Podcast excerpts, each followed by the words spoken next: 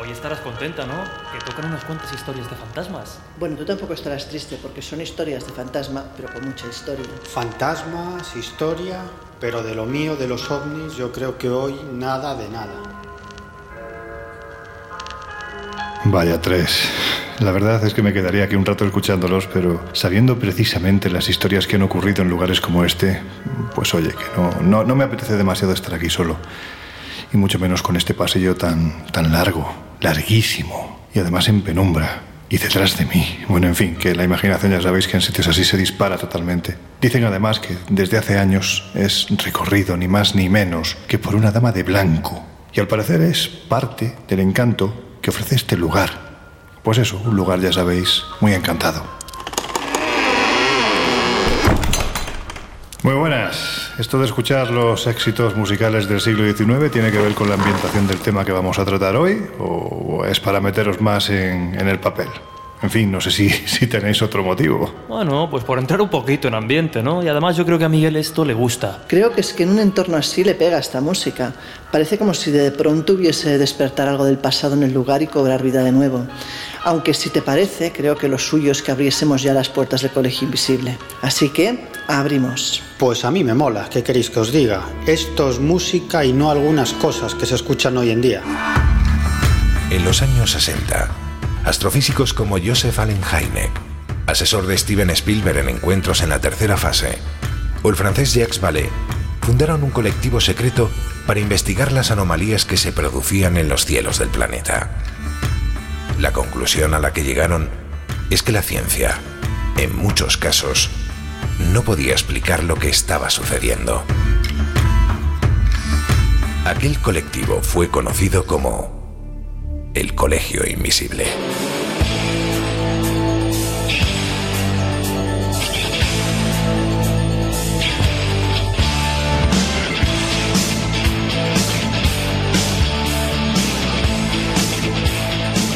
El Colegio Invisible, con Lorenzo Fernández Bueno y Laura Falcó en Onda Cero.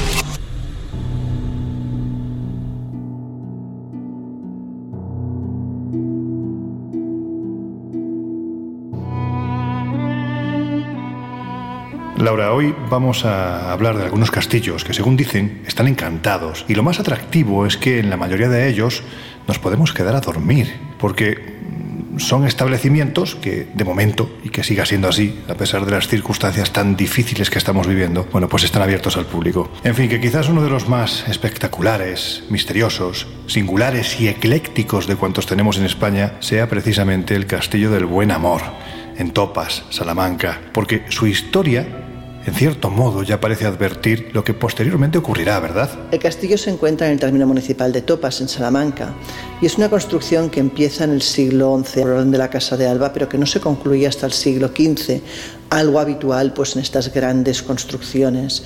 El caso es que tiene muchísima historia y bueno, eh, de hecho sus muros han visto pasar a muchos ilustres personajes de la historia, como por ejemplo Fernando Isabel, Juana la Beltraneja, Fernando II de Aragón o incluso a Felipe II. Aunque es verdad que cuentan que más allá de los nombres conocidos hay muchos más nombres que aún deambulan por esos pasillos y que en cambio pues no podemos percibir. Es un lugar de un eclecticismo total. De hecho tú entras y te encuentras en el interior cosas tan diversas como aves disecadas, cosas del entorno rural o incluso armaduras de soldados del lejano oriente. ¿no? Otra cosa que llama la atención es la iluminación, una iluminación tenue, una iluminación cálida, que quizás recuerda pues a los albores eh, cuando este castillo empezó su vida útil y que recrea un poco esa sensación, ese ambiente que por la noche se vuelve un tanto inquietante, porque es verdad que esa luz tenue cuando tú andas por los largos pasillos hasta tu, hasta tu habitación, pues genera un poco de inquietud, ¿no? Cuentan que es fácil escuchar como arrastrar de ropa por los pasillos. Dicen que eso corresponde a una dama de blanco que suele deambular pues por, todo lo que es el castillo.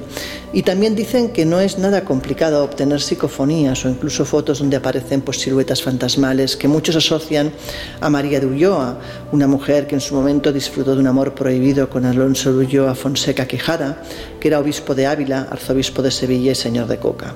De ahí que dicen pues, que esta mujer acabó muriendo de pena pues, por no poder realmente vivir ese amor de una forma normal y, lógica. Hay que decir que una de las personas que asegura haber visto a esta dama, más allá de, de gente muy allegada a los actuales dueños del castillo, con los que hemos tenido oportunidad de hablar y hemos literalmente alucinado por lo que nos contaban que especialmente cuando eran pequeños y el castillo era una propiedad privada, sigue siéndolo, pero entonces evidentemente no era un establecimiento público, bueno, pues contándonos lo que ocurría en las estancias, en los pasillos, en los rincones de este castillo, la verdad es que es para alucinar. Bueno, pues hasta aquí se acercó la conocida investigadora y psíquica Paloma Navarrete, a la que seguramente muchos habréis visto en el programa de televisión Cuarto Milenio. Pues bien, en este mismo espacio, ella aseguró que durante su investigación en el lugar vio ni más ni menos que a una mujer. Lógicamente no hablamos de una mujer de carne y hueso. Pero no ha sido la única, porque al parecer varios clientes han asegurado haber oído misteriosos crujidos,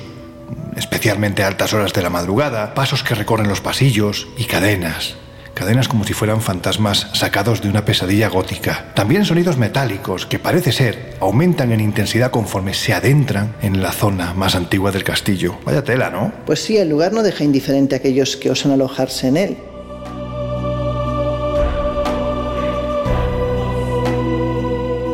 Bueno, pues para hablar de por qué los castillos son propensos a que sucedan este tipo de fenómenos extraños o por qué se manifiestan este tipo de presencias, pues hemos acudido a un buen amigo que además forma parte del equipo de investigación más veterano de cuantos hay en España, el grupo EPTA, ya sabéis, conformado por mm, grandes personalidades conocidas por todos como Paloma Navarrete, o Blanco Soler, y él, Aldo Linares, actúa de sensitivo de este grupo, es un hombre realmente serio. Hace muchos años que lo, que lo conocemos y la, la sensación que que, tenemos con él es que las vivencias y las experiencias que tienen son aparentemente reales. Lo primero que le pregunté es por qué los castillos son lugares propensos a que sucedan este tipo de fenómenos extraños y esta fue su respuesta. Creo que es una, es una mezcla de cosas. Eh, los castillos como los lugares muy antiguos en, el fondo, si, si lo vemos un poco con cierta perspectiva, son como lugares eh, herméticos, eh, lugares en los cuales parece que de una manera u otra se ha enquistado un tiempo que,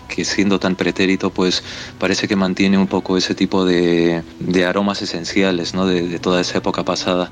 Entonces, quizás mm, por algún tipo de, situación sociológica que se nos escapa, en ese tipo de lugares tan herméticos también se mantenga el eco de, de justamente ese tiempo pasado con todo ese peso, con toda esa esa experiencia de vida o, esa experiencia de hechos que ha tenido. Y quizás también porque por ser eh, tan herméticos se pueda presenciar o, se pueda observar o se pueda uno topar en determinados momentos con, con esos accesos a, esa otra realidad que a veces parecen pues eh, manifestarse ¿no? y que de repente pues algunas personas se pueden topar con alguna impregnación o, con la aparición de, de, algo que puede atribuirse a un fantasma, a un espíritu pero del mismo modo, no sé, es una teoría que tengo, ¿no? Pero del mismo modo que muchas veces cuando vemos un escenario, en el escenario podemos imaginar o, pensar o, sentir incluso el peso de, ese propio escenario por toda la cantidad de representaciones que ha habido, quizás en, este tipo de lugares también tengamos una mayor propensión a, sensibilizarnos con ellos y quizás eso pueda servir para poder acceder a, determinados paquetes de información, por decirlo así, que, que pertenecen al lugar suele ser, suele ser bastante, bastante común que en lugares así, castillos, sitios muy antiguos, lo, lo misterioso, lo, lo, imposible aparentemente, pues se manifieste bajo las propias reglas de su tiempo y su espacio.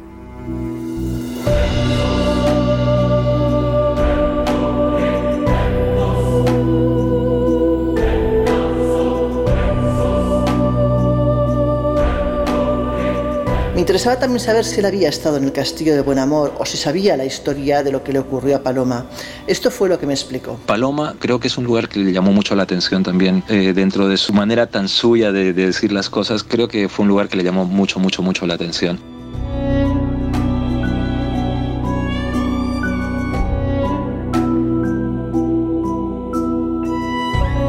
Siempre lo hemos dicho y siempre lo diremos. En el Colegio Invisible sabemos muy bien a quién le damos voz, a pesar de que, bueno, pues a veces la naturalidad con la que personas como Aldo, la propia Paloma o tú misma, Laura, habláis de estos asuntos a los que, bueno, pues permanecemos en esa frontera en la que pensamos que puede haber algo pendiente de explicación, pero buscamos precisamente una explicación física, pues qué deciros, que nos llama y nos seguirá llamando muchísimo la atención.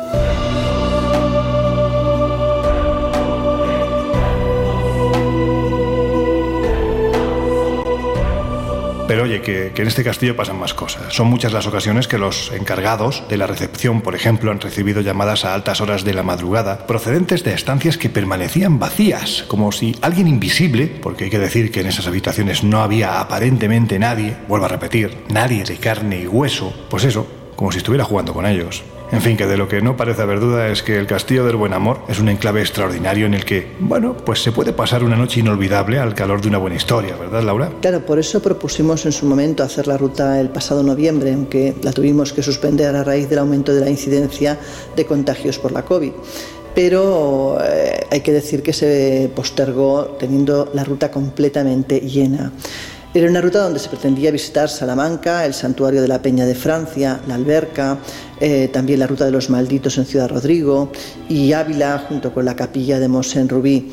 Y además eh, de pernoctar en el castillo se realizaba pues, una cena y una noche de disfraces de Halloween eh, en el propio lugar. ¿no? Pero vamos, que la volveremos a convocar más adelante y como siempre recordar que los oyentes pueden consultar todas nuestras rutas, congresos y viajes en viajesprisma.com o en espaciomisterio.com. Pues sí, ya sabéis, noche de Halloween versión 2.0, a pesar de que la primera por la pandemia no se pudo realizar, pues ahora vamos a repetirlo. Y allí estaremos Giuseppe Guijarro y yo mismo en un fin de semana, bueno, que promete y parece que mucho, ¿no? Ya solo por el enclave hay que decir que puede ser absolutamente brutal, pero es que además haremos unas cuantas rutas por algunos de los misterios más chulos y emblemáticos de los alrededores, que los hay, os aseguro, que en Peña de Francia, en Salamanca, en Ciudad Rodrigo tenemos unos misterios tanto diurnos como nocturnos que merece la pena rescatar del olvido. Y además lo haremos antes de que llegue la noche, porque llegada la noche nos encerraremos en el castillo. Así que si queréis saber más o directamente apuntaros a esta aventura al castillo del Buen Amor que tenemos pensada para este año, para el día de Halloween, 31 de octubre de, de este año, solo tenéis que visitar nuestra web www.viajesprisma.com. Y ahora si os parece seguimos.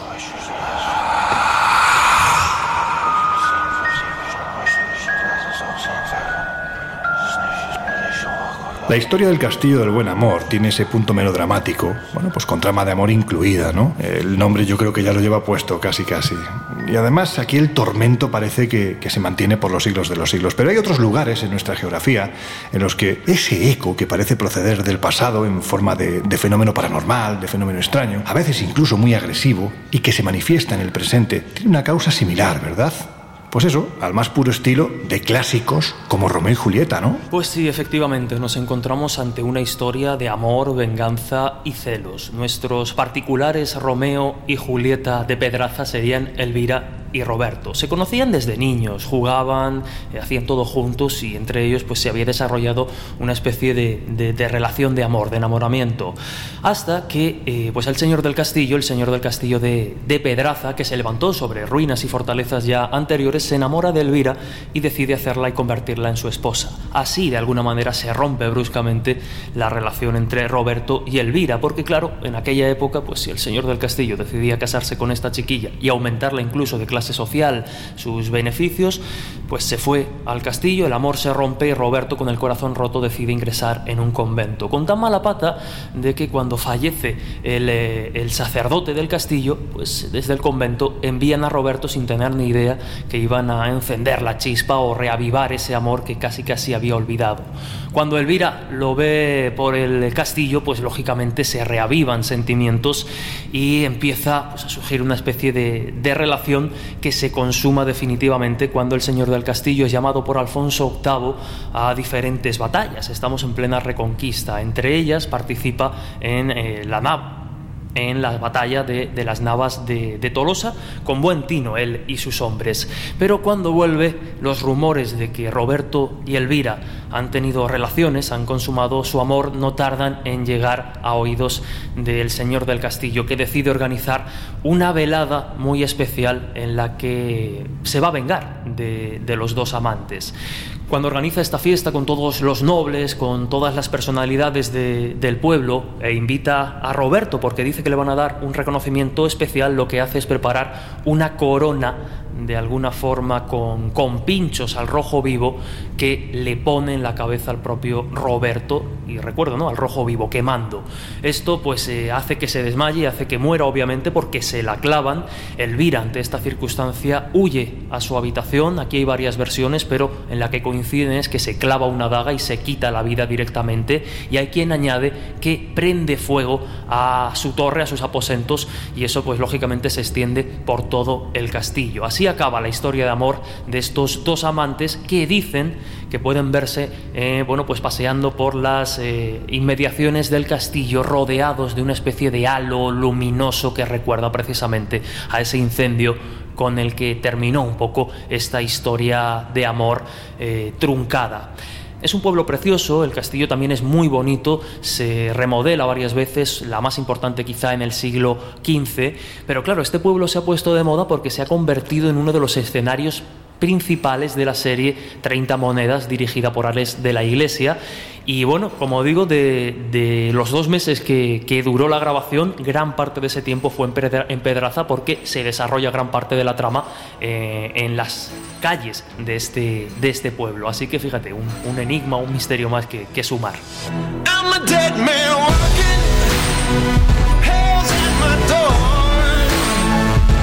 El Colegio Invisible. El periodismo de misterio ya está aquí, en Onda Cero.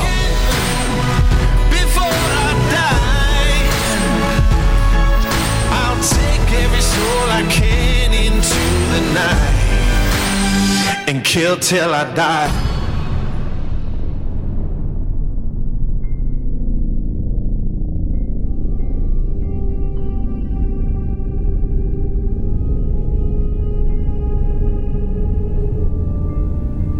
A ver, Migueleño, no escurras el bulto porque sé que hace algunos años estuviste siguiendo la pista de unos sucesos paranormales que ocurrieron en el parador de Jarandilla de la Vera, en Cáceres. Pues además este parador en realidad es un castillo en el que se hospedó durante algún tiempo ni más ni menos que el emperador Carlos V, ¿no? Efectivamente, tal como dices, el parador de Jarandilla de la Vera era un castillo en concreto un castillo propiedad de los condes de Oropesa. El caso es que corría el año de 1557 y Carlos V, el hombre más poderoso en esa época, que además era muy curioso y le encantaba viajar, decidió darse un descanso y permanecer unos meses en el monasterio de Juste.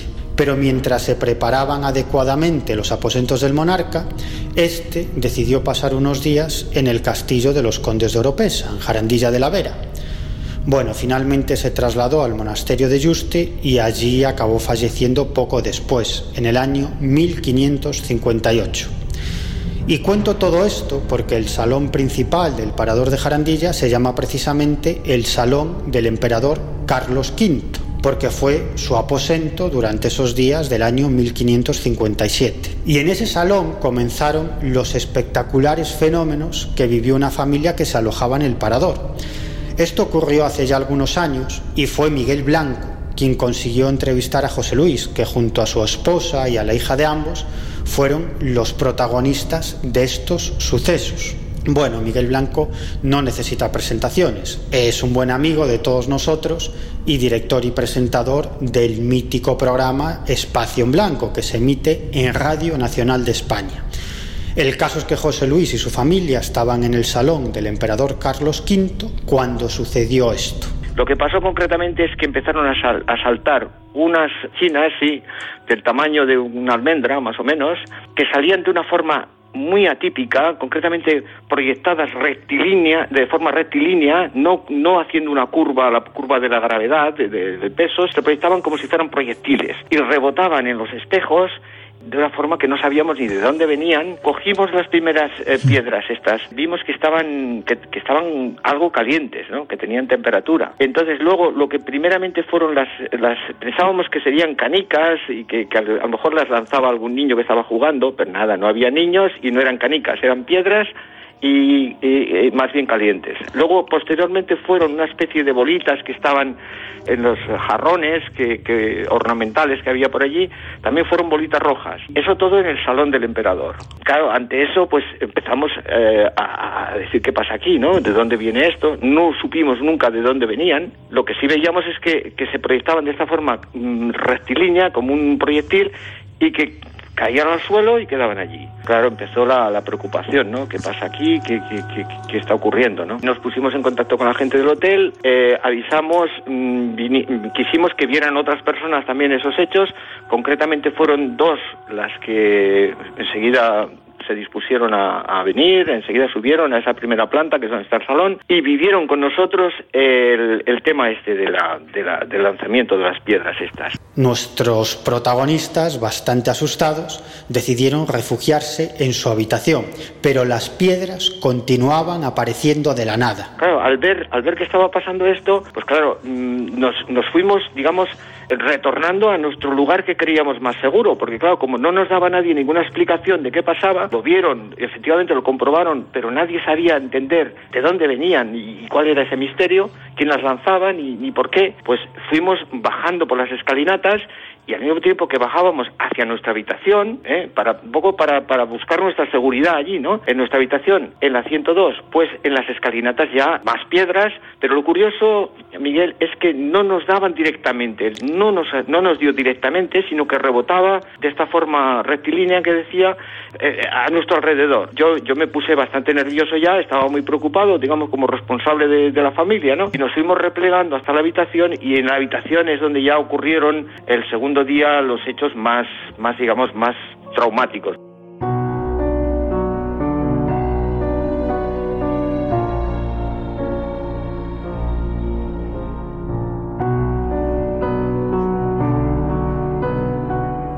Esa noche durmieron tranquilamente y no pasó nada extraño. Pero a la mañana siguiente, esa habitación 102 del parador de Jarandilla de la Vera se convirtió en el epicentro de unos fenómenos paranormales muy, pero que muy violentos. Eh, en la habitación, el, segundo día, que fue ya el determinante de la decisión de salir de ahí cuanto antes, fue que empezamos a ver unas cosas mucho más duras que la anterior. Por ejemplo, eh, eh, seguían las piedras, salió lanzada las pastillas de, jabón que hay en el baño nos caían en los pies sin saber de dónde, dentro de la habitación 102. El, lo peor de todo fue ya eso ya mm, empecé yo a bajar bultos hacia el coche, lógicamente yo cargado con los con los maletas, yo dije, dije, vámonos de aquí, que lo mejor es mm, bajar al coche al parking y salir, salir, huir. Entonces salió lanzado, mientras yo estaba bajando las maletas, salió, que esto es el fenómeno más, más duro, Miguel, salió el mando del televisor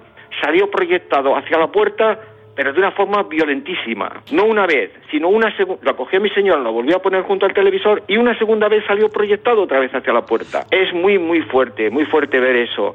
A continuación, mientras yo estaba cargando las maletas en el coche, oigo a mi hija que da un grito por la habitación desde la ventana de la habitación lo oí y vi que, que, algo pasaba. Subí corriendo y me cuenta mi señora, es que ha sido la, el teléfono, como estábamos pidiendo ayuda a recepción para que nos ayudaran, eh, eh, el teléfono violentamente dio una especie de salto, cayó boca abajo hacia el suelo, entonces ya cuando vimos esto, vimos que la muleta de mi señora, por eso decía que estaba convaleciente, salió proyectada también, cuando yo subí otra vez a coger el resto de las maletas, me lanzó la, la muleta a mis pies, yo dije, aquí estamos ante un fenómeno que, que, que, que con el que no tenemos más, más defensa que, salir, huir, poner distancia por medio. Y además, por lo que sé, cosa que no me extraña, sé que no tardaste en presentarte en el parador de Jarandilla y, y allí sucedió algo bastante llamativo, ¿no? Sí, en esa época yo formaba parte del equipo de Espacio en Blanco junto al reportero Fran Contreras.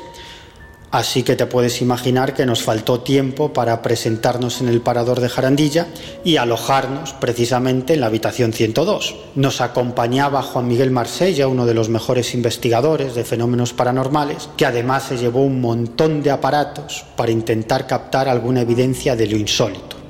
El Departamento de Prensa de Paradores Nacionales no puso ningún impedimento para que lleváramos a cabo nuestras investigaciones Así que Juan Miguel Marsella desplegó todos sus aparatos por el salón del emperador Carlos V.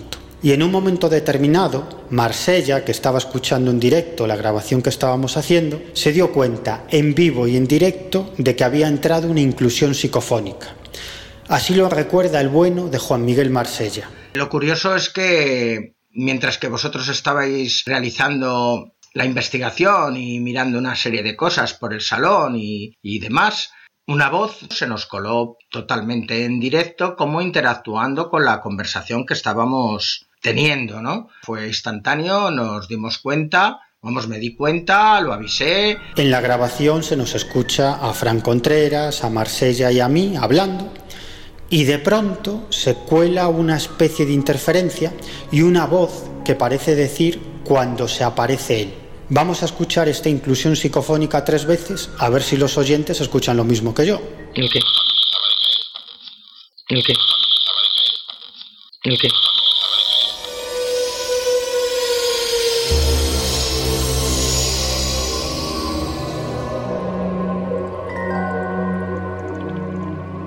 Ahora vamos a emitir la grabación una vez tratada por Juan Miguel Marsella para escuchar con mayor claridad esa extraña voz. ¿El qué? ¿El qué? ¿El qué?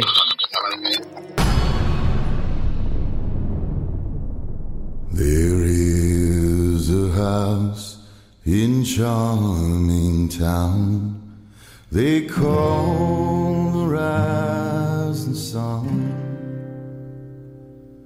and it's been the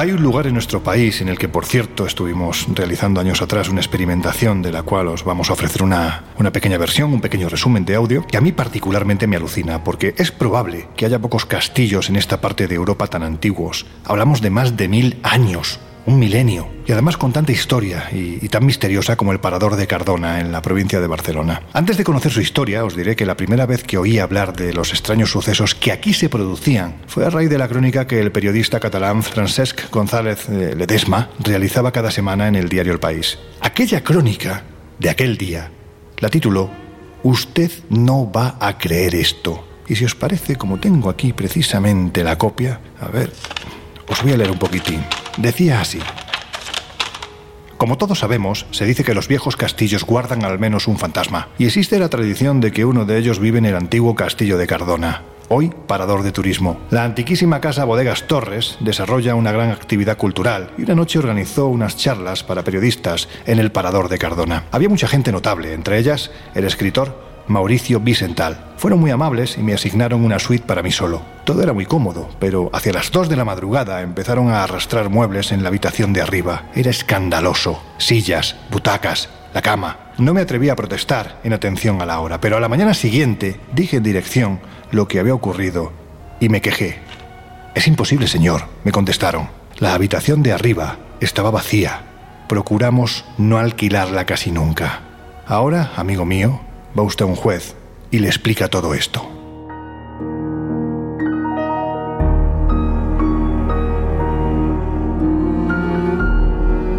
En fin, que ahora vamos a esa otra historia que hace que cientos de personas acudan hasta aquí cada año preguntando precisamente por la habitación encantada del castillo. Pero antes, Laura, vamos a conocer, si te parece, más ampliamente la historia de este lugar verdaderamente alucinante. Hablar del Parador de Cardona en Barcelona es hacer mención a un castillo milenario, pero también a uno de los paradores nacionales más increíbles y bonitos que hay en toda España. Y como no podía ser de otra forma, Además, eh, posee en su haber pues, leyendas increíbles que parecen además hacerse realidad en cuanto va cayendo la noche en las tierras colindantes. Y una de las personas que más sabe de lo que allí ocurre, porque se ha tirado mucho tiempo investigando el tema, es el investigador catalán Miguel Ángel Segura, que hace años pues, reflejaba sus investigaciones en la revista Enigmas. Y decía así, El castillo de Cardona es una de las edificaciones medievales más importantes de España y la más prestigiosa de Cataluña para muchos historiadores. Se tiene constancia de que las primeras construcciones del castillo datan del 886 y fueron llevadas a cabo por parte de Wilfredo el Belloso. Posteriormente, Ramón Berenguer IV realizó algunas edificaciones más. La iglesia de San Vicens, que está en el interior de la fortificación, justo en la mitad del castillo, fue construida en el siglo XI, permaneciendo hoy en ella los féretros que contienen los restos del linaje de los Cardona. Como dato curioso, esta iglesia de estilo románico es la segunda más alta de España después de la de Santiago de Compostela. Ya en el siglo XIII se construyeron las actuales murallas que rodean la fortaleza, muros que presenciaron numerosas guerras y batallas, las más destacadas las carlistas y la de sucesión. En el siglo XV, el castillo es habitado por una de las dinastías más importantes de Cataluña, la de los condes duque de Cardona, linaje que supuestamente declaró Carlos Herrero, antiguo director del A un conocido programa televisivo, puede estar detrás de las apariciones que ya se rumorea que el fantasma de la habitación 712 puede ser un miembro de esta familia. Pues bueno, esto es lo que contaba Miguel Ángel Segura en el artículo que en su momento escribió para Enigmas. A ver, Jesús, antes de hablar de ese miembro de la familia que según Carlos Herrero sería bueno, pues la causante, porque hablamos de una mujer, de las misteriosas apariciones y fenómenos extraños que se producen en los alrededores de esta habitación, y por supuesto también dentro de ella, todo hay que decirlo, vamos a conocer un poco mejor, si te parece, el linaje de los Cardona, hasta llegar al último de los vizcondes, Raymond Folch, porque quizás así nos haremos una idea del poder que tenía esta familia, tanto en vida como parece que, después de esta. Es una historia muy compleja, llena de, personajes. Vamos a intentar que, que, quede todo claro. Obviamente, cuando hablamos del Ducado de Cardona, nos estamos refiriendo a un título nobiliario español que se crea a finales del siglo XV por los reyes católicos a favor de Juan Folch de Cardona y Urgel. Obviamente, cuando hablamos de, del Ducado de Cardona, estamos haciendo referencia a la localidad de Barcelona, a Cardona.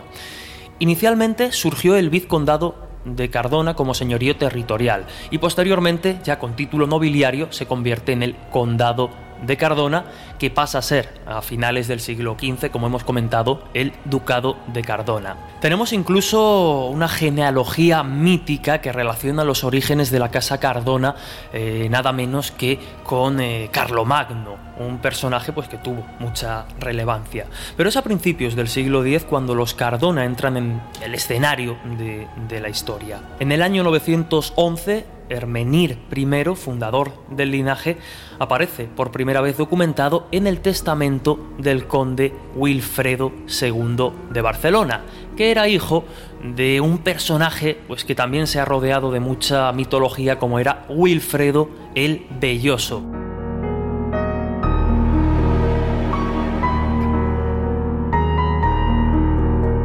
Su influencia política y económica, pues su implicación constante en asuntos de la corona, como hemos dicho, de alguna forma eh, mediadores en algunos conflictos, les hará pasar de vizcondes a condes de Cardona en el siglo XIV, privilegio concedido por Alfonso el Magnánimo.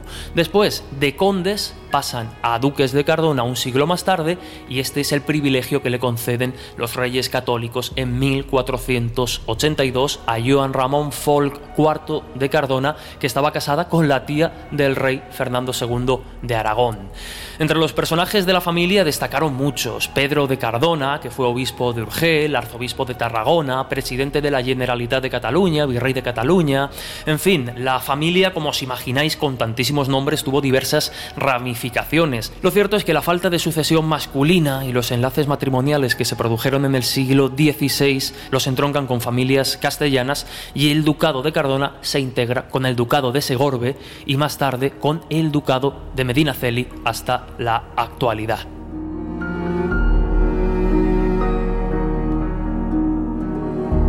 Bueno, pues a decir del antiguo director del Parador, el ya citado Carlos Herrero, los fenómenos extraños y la misteriosa aparecida no serían otra que Adalés, también conocida como la Miñona, hija del ya citado vizconde Raymond Folch, que fue ni más ni menos que emparedada por su propio padre en la torre que en la parte superior del castillo y que es perfectamente visible desde los cuatro vientos. Una vez que nos acercamos al castillo, desde la lejanía podemos observar esta torre con forma circular y que además lleva ese mismo nombre, la Torre Miñona. ¿El motivo del emparedamiento? Bueno, pues algo tan propio de estas historias que en cierto modo se diluyen un poquitín en la leyenda, como que la niña se enamoró de un joven musulmán y claro, pues el padre, que no sabía cómo frenar la pasión desbocada de ambos jóvenes, decidió cortar por lo sano, condenando a su propia hija a una vida de sufrimiento entre las cuatro paredes, pedazo cuatro paredes, os aseguro, de, fría piedra. Pues verás, según cuenta la leyenda, Adalés tuvo un encuentro casual durante una tregua con el alcalde del castillo de Maldá y en el momento ambos se sintieron tremendamente atraídos.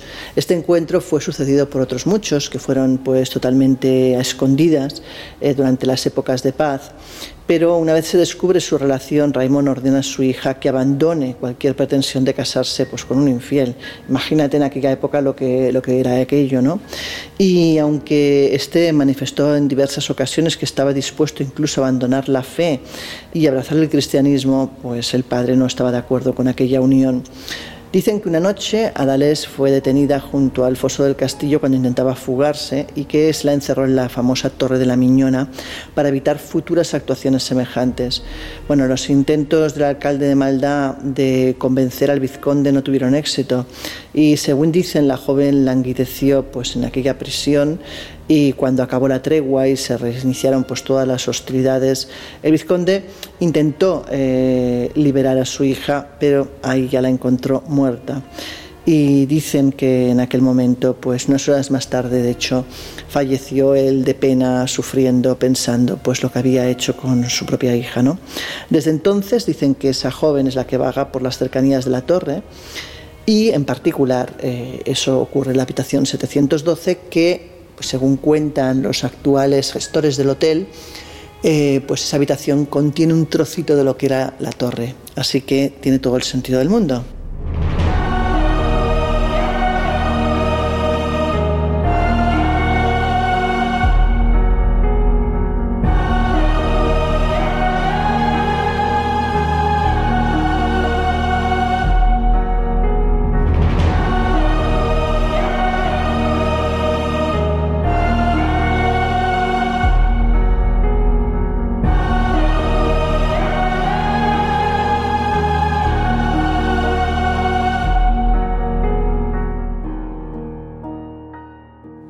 La Miñona. Dicen Laura que sus primeras apariciones, al menos las más detalladas, dieron comienzo en 1975, ¿verdad? Pues mira, todo se remite a cuando empezaron a transformar y a remodelar todo lo que era el castillo en un parador. Dicen que los obreros, hablamos del año 1976, más de una vez salieron huyendo, espantados, diciendo pues, que habían visto un fantasma.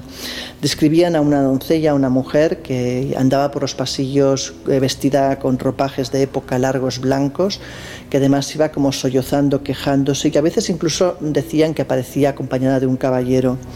También eh, se decía que pues cerca de lo que era el espacio de la torre se oían voces y gritos o lamentos que eran absolutamente inexplicables, injustificables. ¿no?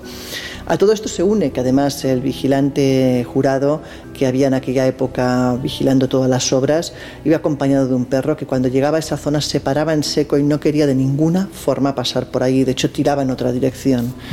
Bueno, pues precisamente hablando de la dirección, en este caso de, la dirección del Parador, hay que decir que tiempo después el ya citado Carlos Herrero, que repito, fue director del Parador, es importante reseñarlo para, bueno, pues para darle la importancia ¿no? a, lo que ocurrió en aquel tiempo y a lo que se dejó escrito, pues al parecer dejó una carta a su sucesor informándole de los misteriosos sucesos que se producían en el viejo castillo, de los que incluso, según decía esa carta, él mismo había sido testigo, ¿no es así? Efectivamente, parece que sí, que Carlos Herrero dejó una carta a su sucesor en la que explicaba que desde su punto de vista el castillo estaba encantado y que seguramente algún miembro de la familia Cardona continuaba paseándose por el castillo en forma de fantasma. En esa carta además describe una experiencia personal en la habitación 712, que al parecer es la habitación preferida del fantasma. Pero bueno, ¿en qué consistió esa experiencia paranormal de Carlos Herrero? Pues vamos allá. El caso es que cierto día abandonó el parador un equipo de baloncesto que había estado alojado allí durante varias noches y una de las habitaciones que habían ocupado era la 712. Como es lo normal, una empleada del servicio de limpieza entró en la habitación para hacer las tareas de limpieza. Esta mujer sabía que, allí no había nadie porque el equipo de baloncesto ya había dejado el parador, pero aún así, por si acaso y en un gesto de cortesía, llamó a la puerta. Entonces escuchó una voz desde el otro lado de la puerta que decía espere en un tono imperativo. En el listado que tenía esta mujer se indicaba claramente que la habitación estaba libre, por lo que le sorprendió muchísimo escuchar ese espere. Así que llamó a recepción para preguntar si la habitación estaba vacía o no y recibió la confirmación de que efectivamente no había nadie. Bueno, esta mujer avisó a otra compañera e introdujeron la llave en la cerradura de la puerta. Pero no eran capaces de abrirla, como si estuviese atrancada o alguien estuviera haciendo fuerza desde el otro lado. Y en ese momento apareció Carlos Herrero, que era el director del parador, y las mujeres le explicaron lo que estaba pasando. Total, que Carlos llamó a la puerta con los nudillos y todos escucharon de nuevo la misma contestación. Espere. El caso es que finalmente la puerta cedió y entraron a la habitación. Allí no había nadie. Pero les llamó la atención que el cuarto de baño estaba lleno de vaho y el grifo estaba abierto. Pensaron obviamente en la posibilidad de que alguien les hubiera gastado una broma y luego hubiera salido por la ventana. Pero eso era totalmente imposible, porque la ventana estaba demasiado alta como para que alguien saltara sin matarse.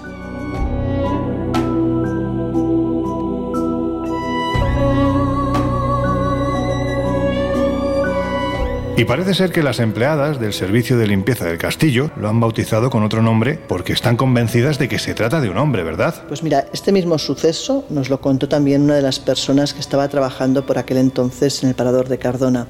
Hablamos de Isabel Campos, esta mujer llevaba 20 años trabajando como empleada de planta en la zona que corresponde a la habitación 712 y comentaba pues que las empleadas de planta habían bautizado al fantasma de la habitación con el nombre de Celedonio, que es el nombre de un soldado romano decapitado por profesar el cristianismo y que a día de hoy es uno de los santos mártires más célebres de Cardona. Bueno, pues con estos antecedentes y con la, no sé si denominarla leyenda urbana de que los responsables del parador tienen la habitación 712 cerrada al público, sí es cierto que hay que solicitarla, pero como os imaginaréis, pues casi casi podemos decir que tiene lista de espera. En fin, que con estos antecedentes nos fuimos para allá hace ya unos cuantos años, un grupo muy diverso de personas, entre los que nos encontrábamos tú y yo, Laura. También venía con nosotros un investigador más cercano, en cierto modo, a mis posturas, ¿no? Respecto a estos temas, es decir, que mantiene un sano escepticismo, como es José Luis Roldán, la sensitiva Griselda Vidiella y nuestro querido invisible, el periodista José Guijarro, a los que, bueno, ya que los hemos citado, aprovechamos para enviar un saludo. A ver, Laura, cuéntanos cómo surgió todo antes de dar paso a un resumen de lo que grabamos ese día, que fue, hay que decirlo, un día verdaderamente intenso, bonito, interesante, porque la verdad es que no todos los días se tiene la oportunidad de pasar tanto tiempo y además experimentando en un castillo con mil años y además pues con las historias que os hemos contado, pero también vuelvo a repetir, fue, fue bastante intenso. Pues tuvimos la suerte aquel día de que el director del hotel del Parador de Cardona nos permitiese investigar en todo el recinto, sobre todo lo que es la cripta y lo que es la habitación 712. Utilizamos para ello pues, toda la aparatología que se utiliza en estos casos de investigación paranormal para documentar si realmente había algo sobrenatural en este hermoso lugar. Y bueno, empezamos en la cripta, como te decía. Allí al principio nos costó bastante entrar en contacto. Eh, yo lo achaqué sobre todo al hecho de que probablemente es un lugar donde nunca se había investigado antes. Y suele ocurrir que cuando en un lugar eh, lleva mucho tiempo cerrado ah, y, no, y no interactúan, lo que, lo que puede haber ahí no interactúa con nadie durante muchísimo tiempo al principio, le suele costar entablar conversación o entablar contacto.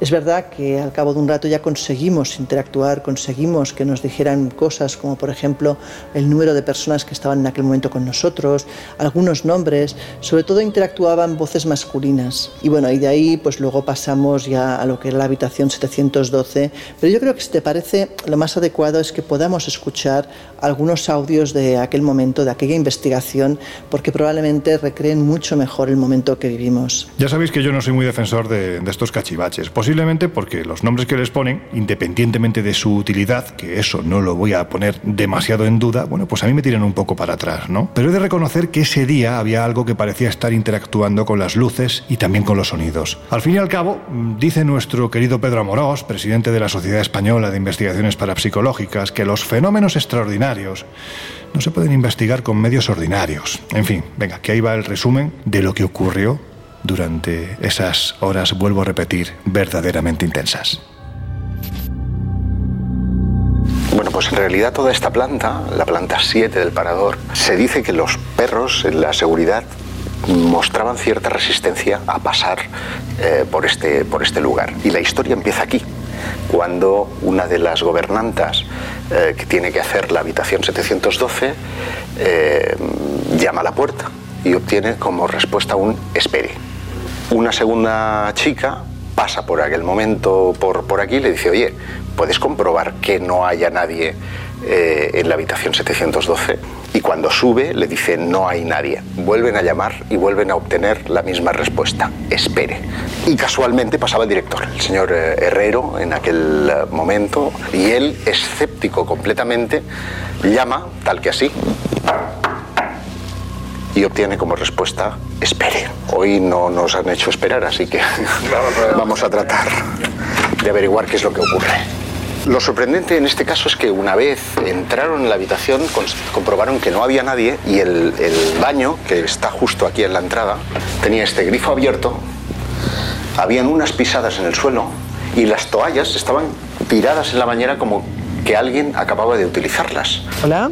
La máquina que está encima de la cama la podéis tocar y nos avisa de que estáis aquí, de que hay alguien más que no vemos. Mira, Mira la máquina. Sabemos que hace años que estáis aquí. Oye, perdonadme, pero es que acabo de ver como una cosa blanca pasar entre vosotros dos. O sea, hace un segundo. He visto como un halo blanco pasar por aquí en medio. Sí. ¿Nadie ahí? ¿Hola? Porque ahora sí que noto todo el pelo, de, todo el vello de punta. ¿Quién eres? No, no, están aquí, están aquí, están aquí. No, no, están ahí, están ahí.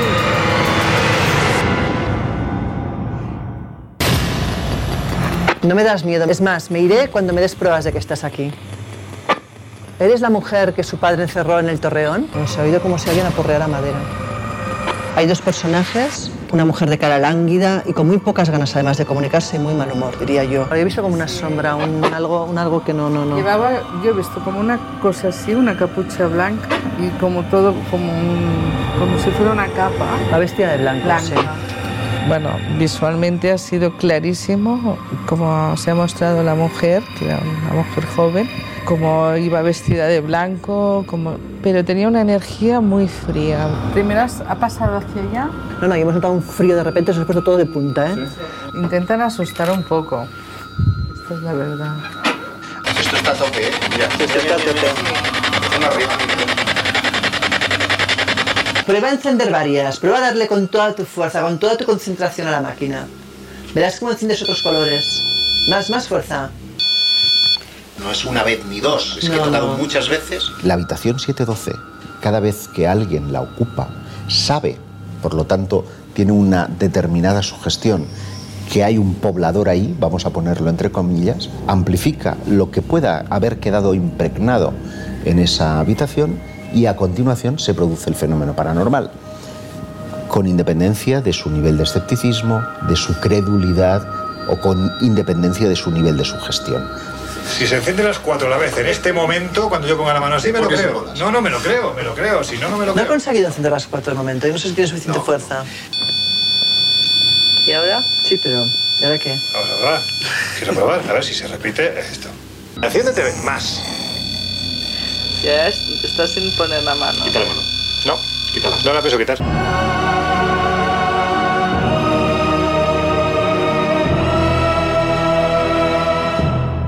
La verdad es que no voy a negar que estando allí, a pesar de que éramos bastantes personas, las sensaciones que tuvimos fueron muy extrañas. Desde el Colegio Invisible, ya que estamos, pues queremos agradecer la amabilidad y, todavía mejor disposición a que llevásemos a cabo esta experimentación, especialmente al que por aquel entonces era su director, que me imagino que seguirá siéndolo, Joan Solé, que nos acompañó en todo momento. Y es que lo que me llamó la atención es cómo tienen de asumido en este lugar, y hablo de los propios trabajadores, los sucesos que los clientes aseguran que ocurren. Hay que decir que hablamos de sucesos sin explicación, que los propios trabajadores también han vivido y casi podemos decir que ya han naturalizado como hacéis tú y Paloma con vuestras percepciones. En fin, qué recuerdos, ¿verdad Laura? Estas cosas hay que repetirlas. Bueno, lo cierto es que yo aquel día tuve también eh, la, la fortuna de poder ver la famosa Dama de Blanco. De hecho, la vimos tanto yo como Giselda. Y estábamos en la habitación, ella, yo, un cámara y Josep Guijarro. Y en un momento dado a mí me parece ver como que desde la cámara hacia nosotras, desde el suelo hacia arriba, pasa como una especie de nebulosa blanca que cuando yo me giro porque pasa por mi lado, eh, durante unas fracciones de segundo veo en la esquina del fondo, al lado de la pared, precisamente a esa, esa figura de, mujer lánguida, pálida, vestida de blanco. He de decir que la conclusión a la que yo llegué, y también compañía- eh, compartía conmigo la misma opinión, aquello no es un espíritu, es decir, estamos en lo de siempre, no en la diferencia entre lo que es un fantasma y lo que es simplemente una impregnación. Para mí la, la famosa miñona es una impregnación, es, decir, es algo, una imagen casi holográfica que va repitiendo un ciclo de acciones pero no interactúa, no está vivo. No es que el fantasma de esa mujer está ahí, simplemente que el sufrimiento, el dolor, lo que esa mujer vivió en vida ha hecho que se quede como esa impregnación, ese eco del pasado bañando eh, la habitación y la zona eh, por donde se aparece. ¿Vale? Pero no interactúa, no es un ente inteligente.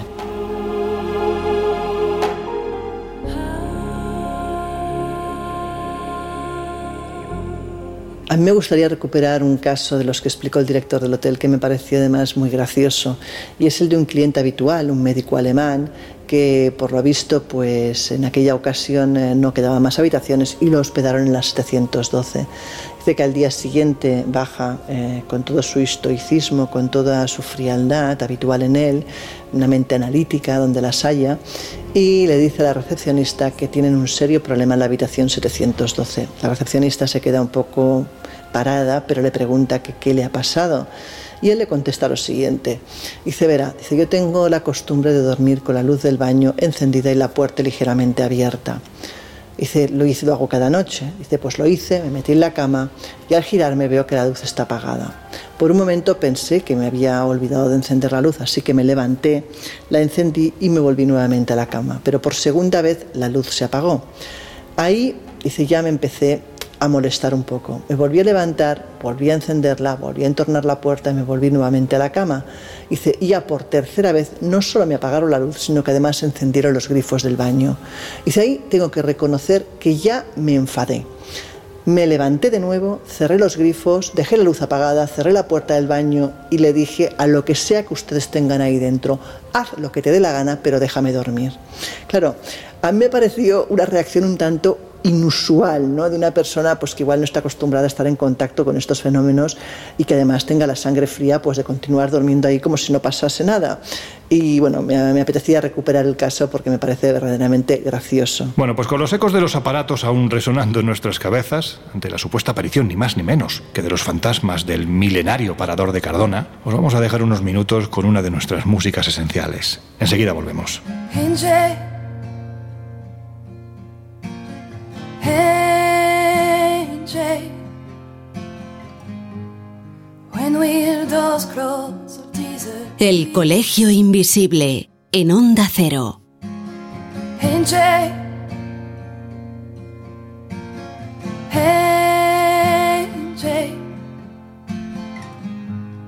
Where we laid us from here With no loving in our souls And no money in our cause You can say we're satisfied. Oh, angel.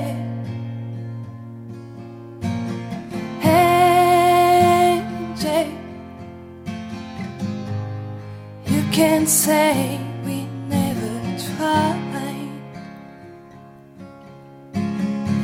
Angel You're beautiful. But any time we say goodbye Angel I still love you. Remember nights we cried dreams we had so close Seem to all go up in smoke. Let me whisper in your ear Hey, hey, hey, where we laid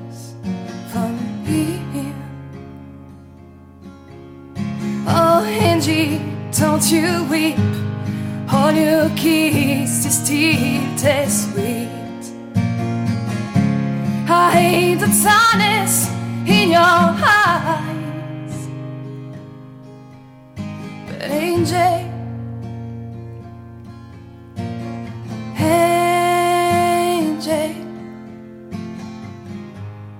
anytime we say goodbye.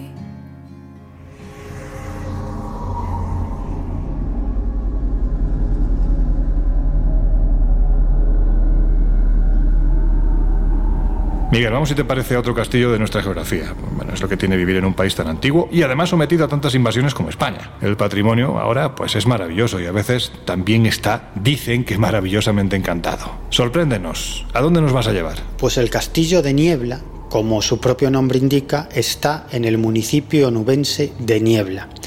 Esta fortaleza mantiene restos visigodos, romanos y andalusíes, pero su construcción es muy posterior al periodo de la Reconquista. Se sabe que lo mandó levantar el duque de Medina Sidonia en el siglo XV y el castillo pasó por un montón de avatares e incluso llegó a albergar unas mazmorras y salas de tortura de la Santa Inquisición. Salas de tortura y mazmorras que por cierto se pueden visitar y que son precisamente los lugares donde se han producido más fenómenos extraños. Y sabemos de los hechos paranormales que suceden en este castillo gracias a uno de los mejores colaboradores de la revista Año Cero, el profesor de historia e investigador José Luis Hermida. Fue Miguel Ángel González, encargado del castillo de Niebla durante muchos años, quien se puso en contacto con José Luis Hermida para contarle una experiencia bien extraña. Y antes de venirme a este viaje con vosotros, he hablado con Hermida y esto es lo que me contó. Todo empezó cuando Miguel Ángel González, el guarda jefe y mantenedor del castillo de Niebla, ordenó que se revisaran las mazmorras del castillo antes de cerrar a ver si se había quedado alguien rezagado o si alguien no se había dado cuenta de la hora que era y estaba perdido en los vericuetos de los sótanos del castillo. ¿Cuál no sería su sorpresa y la de los otros compañeros cuando ven salir al guarda que había ido a revisar las mazmorras, pálido, y diciendo que hay gente dentro. Y entonces le pregunta Miguel Ángel, pero ¿qué es lo que pasa? Y si hay una niña, hay una niña dentro que dice, no cierres todavía, aún queda gente dentro. ¿Pero tú la has visto? No, pero la he oído, la he oído totalmente. Ante la situación de este hombre que estaba desencajado, que estaba temblando y pálido, pues Miguel Ángel y los demás compañeros bajan corriendo a las mazmorras, la revisan de arriba abajo y se dan cuenta que no hay nadie en el, en el castillo, que no hay nadie en aquella parte del castillo y las otras partes ya estaban vacías desde antes. Este hombre, el guarda, sigue insistiendo que él ha oído perfectamente las voces de una niña que en un tono muy lastimero decía no cierres todavía que aún queda gente dentro. Este guarda se dio de baja, estuvo impresionado durante muchísimo tiempo con esta historia que le pasó en el segundo piso de las mazmorras del castillo y ya no volvió más. Me decía Miguel Ángel que cuando se acercaba al castillo para cualquier cosa no pasaba de la puerta.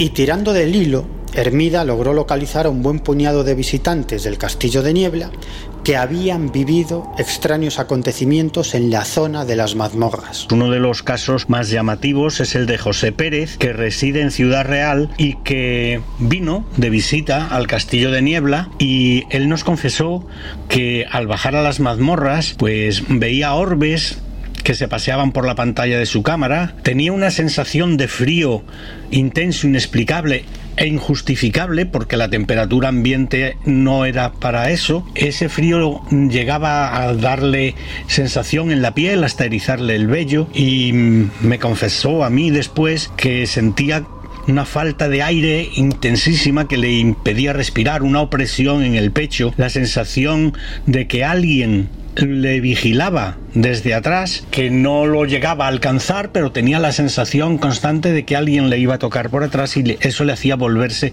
constantemente. Al salir al aire libre, todas estas sensaciones desaparecieron y tal fue su impresión que llegó a escribir esta experiencia a Turismo de Niebla. Eh, no es el único caso. Hemos entrevistado a otra testigo, Rosa Viejo, que asegura haber sentido en la oscuridad de las mazmorras presencias que la aterrorizaban, también con una sensación de presencia física detrás de ella que también la hacían volverse para mirar si alguien venía detrás. Tenía la certeza absoluta, según me decía, que alguien estaba detrás de ella y una sensación de frío inexplicable, intenso, recorría su cuerpo. En esta ocasión, Rosa creía oír llantos y murmullos lejanos. Y como suele suceder en otras ocasiones, los propios investigadores acabaron convirtiéndose en protagonistas de lo insólito. Uno de los días que yo estaba fotografiando el castillo, contemplé como una señora que había bajado a las mazmorras con un grupo de visitantes, una señora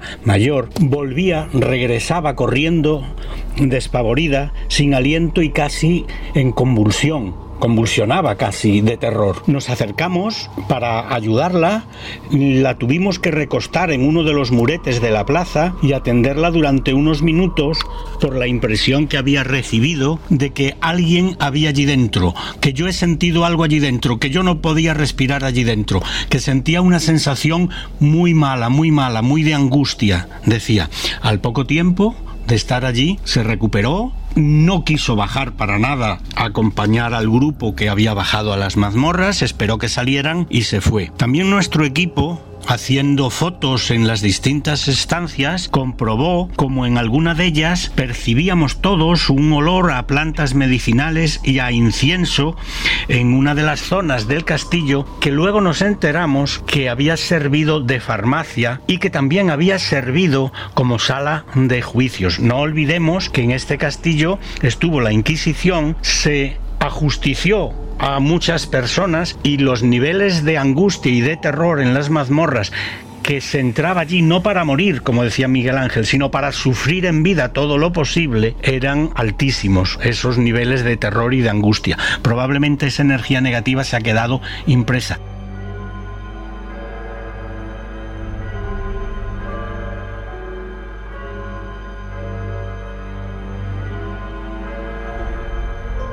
Jesús, que nos vamos a tu tierra, hombre. Allí dicen que hay un castillo que a mí particularmente, no sé si decir que me trae buenos recuerdos a la vista de lo que nos ocurrió, al que por aquel entonces era, y, te hablo de principios de los 90, cuando tú ni siquiera eras un embrión, pues mi compañero de batallitas misteriosas, Iker Jiménez. El castillo de Santiuste. Anda, cuéntame algo de su historia y, dónde está, y, y yo te prometo que te voy a ir contando alguna cosita más. Bueno, pues este castillo lleno de misterios, de historia, eh, de muy difícil acceso. De hecho, eh, hoy en día pues no, no se puede visitar salvo jugándote un poco ya no solo la vida, además yo recuerdo una vez que, nosotros estuvimos por allí y, y, fue complicado. Pero bueno, este castillo, el de Riva de Santiuste, es una fortificación española situada en Riva de Santiuste, que es una pedanía de Sigüenza, en Guadalajara. Fue construido en época andalusí, en el siglo IX, y el fin, pues como el de tantas otras fortalezas, el de tantos otros castillos, era defender la zona de la conquista eh, castellana. Sufrió una ampliación y una reconstrucción a finales del siglo XVII, encargada por el obispado de, de Sigüenza. Se encuentra en un sitio, la Sierra Ministra, que ha sido lugar de constantes batallas durante la Alta Edad Media, batallas entre los reinos taifas y los reinos cristianos del norte de la península. El castillo es conquistado a finales del siglo XI por Alfonso VI de Castilla y en 1129 Alfonso VII de Castilla dona la fortificación y el pueblo al obispado de Sigüenza. En 1973 fue subastado por el Estado y es ahí donde comienzan a desarrollarse algunas de sus eh, extrañezas. Oye, ya, ya en tiempos más recientes, ¿es cierto que fue reconstruido tal y como lo vemos por la secta Nueva Acrópolis? Y si es así, ¿para qué? Bueno, es una pregunta muy interesante porque todo lo que tiene que ver con Nueva Acrópolis da que pensar. Puede ser un movimiento olvidado, pero que como dices, tuvo cierto protagonismo entre las paredes del castillo. Alguien que conoce muy bien ya no solo la historia del castillo, sino de la secta Nueva Acrópolis y su relación con el mismo, es ya un conocido y un amigo del Colegio Invisible. Hablo de el escritor y divulgador Antonio Luis Moyano. Si os parece, le he pedido que nos cuente precisamente eh, cuál es la relación de la secta Nueva Acrópolis con el castillo y por qué se interesaron en esta fortaleza.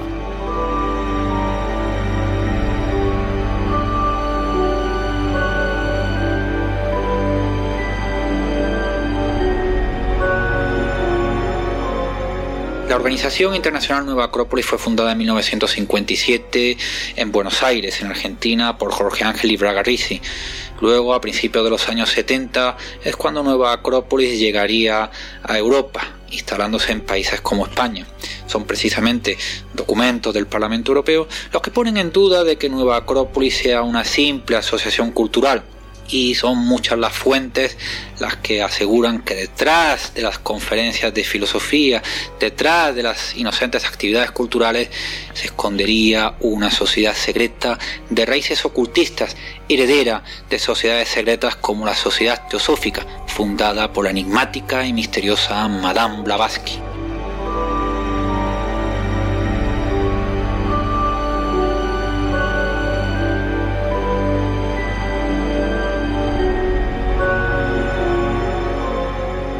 Castillo de Santiuste interesaba a los dirigentes de Nueva Acrópolis porque ellos siempre han tenido un gran interés por hacerse con castillos y palacios lejos de las grandes ciudades donde podían celebrar sus reuniones y sus ceremonias lejos de miradas indiscretas. Debemos imaginarnos el castillo de Santiuste hacia los años 80 durante la noche iluminado por las hogueras y donde los miembros de Nueva Acrópolis sacaban sus espadas y saludaban con el brazo en alto como hacían los antiguos romanos a un estandarte, el estandarte con el águila de Nueva Acrópolis.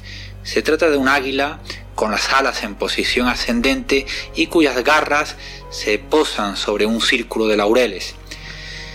Dice la doctrina de Nueva Acrópolis que ese águila cuando llegue el momento oportuno, el momento en el que surgirá la raza acropolitana, ese águila desplegará sus alas y esa rueda de laureles comenzará a girar y se convertirá en la svástica.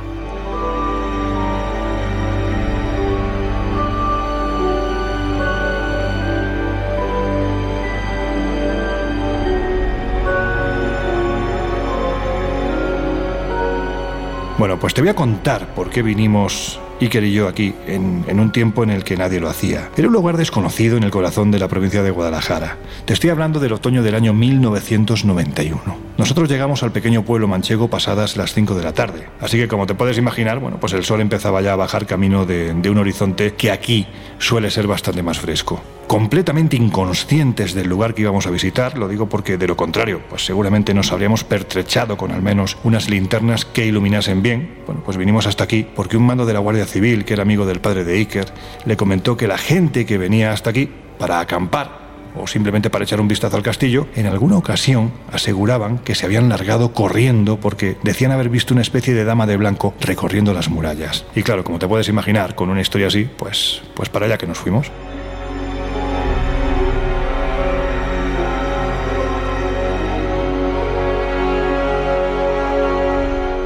Riva, más que un pueblo, era una aldea. Apenas creo que lo habitaban 30 personas. Y sin embargo, el castillo se alzaba en lo alto, tanto como para dejar claro que el camino de subida iba a ser largo y además un poquitín penoso. Pero iniciamos la ascensión. Y al llegar al portón de entrada, después de atravesar las murallas, nos sorprendió comprobar que la puerta de acceso a la fortaleza estaba entreabierta, aparentemente atrancada por las piedras que se acumulaban al otro lado. Todavía recuerdo la sensación de atravesar aquella puerta, de toparnos de frente y de forma inesperada con un enorme salón muy mal iluminado, con una enorme chimenea al frente y un paredón con dos escudos que estaban junto a la misma. Y en mitad de ambos una enorme inscripción con letras góticas donde se decía textualmente Pulcra Mali. Recorrimos los largos pasillos, iluminados por una linterna que fue suficiente para ver que a mitad de camino, en un largo pasillo alfombrado, con cantos rodados que finalizaba en el patio del castillo, observamos que había un, un agujero, una especie de trampilla abierta. Y no me preguntes por qué, porque no sé muy bien todavía, porque no es lógico, pero bajamos. Y allí pudimos comprobar que el techo y las paredes estaban cubiertas de pintura, de color rojo, o al menos eso quisimos pensar, y allí pudimos comprobar que había símbolos aparentemente satánicos. Más adelante una escalera subía a la planta superior. Hay que decir que el edificio era, es, porque sigue estando, es inmenso. Y allí sobre un entarimado, bastante castigado por el agua que se colaba por las contraventanas que estaban sin cristales, había una mesa redonda que alguien había utilizado para colocar velas de colores. Había velas negras, rojas, ninguna blanca y algún que otro recipiente, y todo junto a una pared cubierta de todo tipo de mensajes, dibujos de demonios de cuyas bocas salían nombres, cruces invertidas, frases en latín. Bueno, pues os podéis imaginar que un escalofrío recorrió nuestro cuerpo y aún así tomamos unas fotos, pero como estábamos tan asustados, porque daba la sensación de que la Dama Blanca no dejaba de ser una, una especie de excusa para asustar a los curiosos, porque aquí parecía que se estaban llevando a cabo una suerte de ritos más relacionados con el satanismo que con lo paranormal, pues decidimos emprender la marcha y largarnos de allí. Y fue entonces cuando algo nos sobresaltó. Al bajar las escaleras se oyó de repente, y esto os puedo decir que fue algo que ocurrió, que yo estaba allí, que en mi vida se me va a olvidar, que recuerdo las semanas posteriores totalmente asustado, por no decir acongojado de lo que había ocurrido cada vez que lo recordábamos. Bueno, pues de repente se oyó un fuerte golpe y a continuación pasos, pasos muy rápidos que se dirigían hacia nosotros desde la planta superior. Y no os lo voy a negar, Salimos corriendo y una vez fuera, ya de noche, nos pareció ver desde el inicio de la cuesta que daba acceso al castillo cómo la puerta se cerraba de repente. No volvimos a hablar de ello en las semanas siguientes porque nos daba tanto miedo que hablar de ello era como invocar a ese algo tremendamente oscuro que parecía haber en el castillo de Santiuste.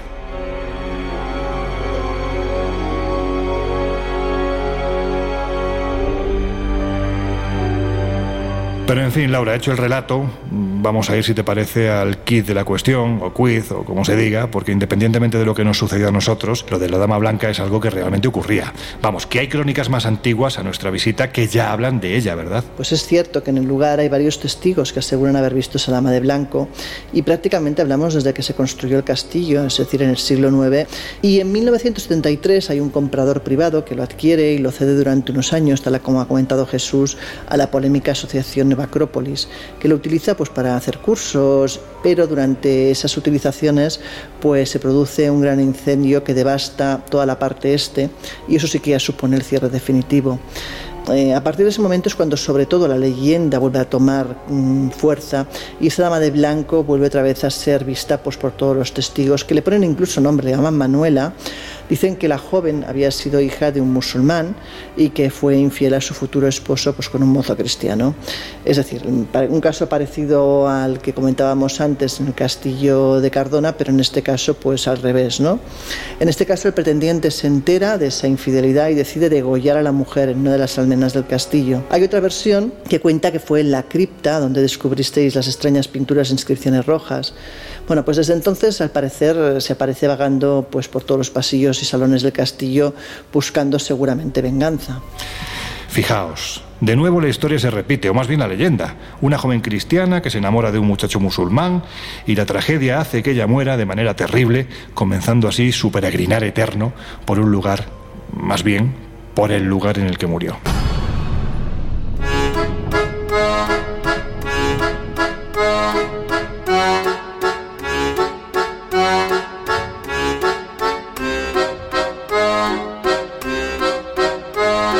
Historias así solo ocurren en el Colegio Invisible.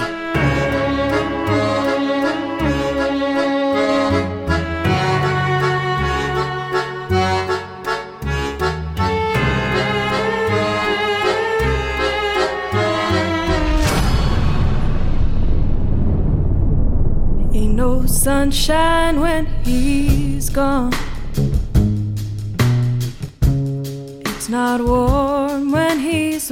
Bueno chicos y chica, como dice Miguel, ¿qué pensáis vosotros? ¿Es posible que lugares con tanta historia queden impregnados de presencias, de fantasmas, de fenómenos extraños que se manifiestan cuando menos lo esperamos? ¿O realmente la sugestión que generan lugares así, precisamente por su antigüedad, por su estética y por esa misma historia, nos llevan a confundir lo que tiene explicación física? Bueno, yo soy de la opinión que siempre en estos casos hay mezcla de sucesos, ¿no? Hay una parte que seguramente es debido a la sugestión, son lugares antiguos, lugares cuya estética invita pues a esa sugestión, a esa ensoñación que además, pues al ser antiguos también eh, emiten muchos ruidos, todo cruje, eh, la madera, las estructuras hacen ruido, es fácil ver sombras, pero también es verdad que también en estos lugares pues ocurrir cosas, porque queramos o no queramos, arrastran una historia luctuosa, arrastran una historia eh, importante de tragedias, de sucesos que dejan, nos guste o no, pues su propia impronta y que a veces pues pretenden quedarse ahí por mucho más tiempo del que quizás deberían. Bueno, yo es que estoy convencido de que la historia pesa. Pienso que a todos nos ha pasado alguna vez eso de entrar en una construcción con mucha historia y sentir algo muy especial, como si estuviéramos en un estado diferente de conciencia, intentando sentir cada una de las sensaciones que transmite ese lugar. Por ejemplo, los cuatro hemos estado dentro de la Gran Pirámide y estoy seguro de que hasta el sector masculino, que somos bastante brutos, hemos sentido algo muy especial allí dentro. Por eso es lógico que en enclaves con tanta historia mucha gente perciba extrañas sensaciones, presencias, fantasmas, escenas de un pasado real o imaginado, etcétera, etcétera, etcétera. Lo dicho, no sé exactamente cómo, pero hay ciertos lugares en los que la historia no es cosa del pasado, sino que entronca directamente con el presente. Bueno, ya hemos hablado muchas veces de, la hipótesis de la impregnación y la posibilidad de que determinados sucesos, momentos, sensaciones, emociones puedan quedar atrapados y repetirse en el tiempo entre las paredes de muchos sitios.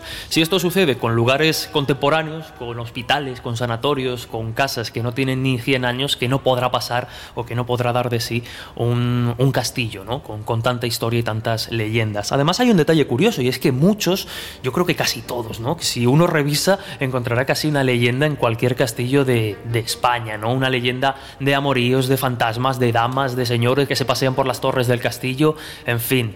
Yo creo que su estética, como bien decías, su propia historia, pues nos llevan a veces a dejarnos llevar por, por, la imaginación y las leyendas y pensar que, bueno, quizá ahí hay demasiada historia acumulada y en un momento determinado nos podemos llevar un buen susto.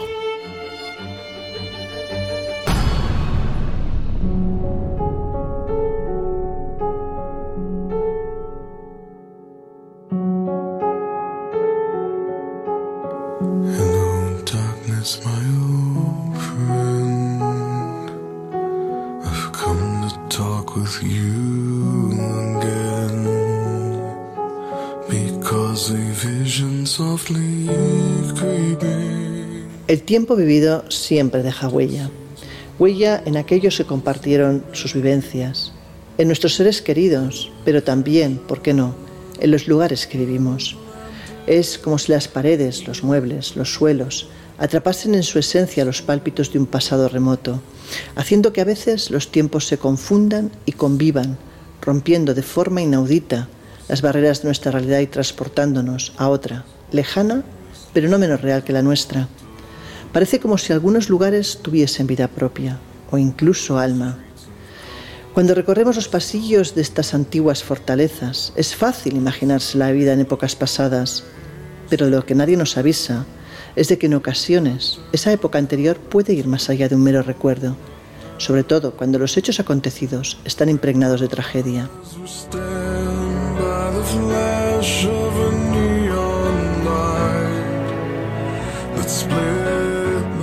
No sé si quedarse en este mundo tras la muerte es algo que ocurre sin más, es parte de nuestro destino o es fruto de una decisión. En cualquier caso, si uno piensa en quedarse anclado a esta vida, ¿qué mejor lugar para hacerlo que aquel que nos vio crecer, que aquellas paredes entre las que aprendimos a amar o es el hecho que nos abrazó a la hora de partir? Cerramos una semana más las puertas del Colegio Invisible. Hasta pronto.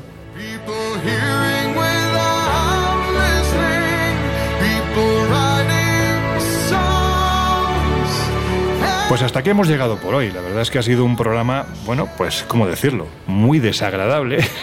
pero a la vez muy divertido. A mí me encanta, la verdad es que si algo tenemos en España son buenas historias de misterio, buenos castillos con mucha historia y muchos lugares eh, a los que merece la pena acudir y visitar. Dicho lo cual, Laura Falcó, que dentro de una semana nos vamos a intentar saber qué nos depara el futuro. Bueno chicos, hasta la semana que viene. Miguel Pedrero, grandes cortes y buenas noches. Hasta luego, amigo. Bueno, pues hasta la próxima aventura, chica y chicos.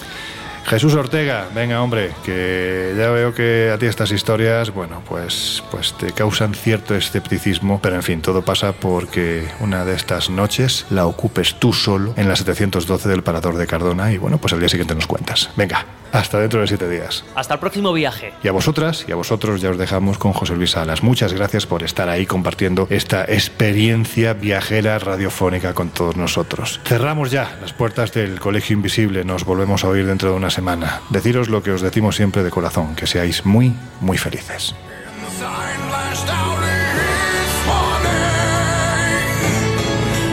El Colegio Invisible.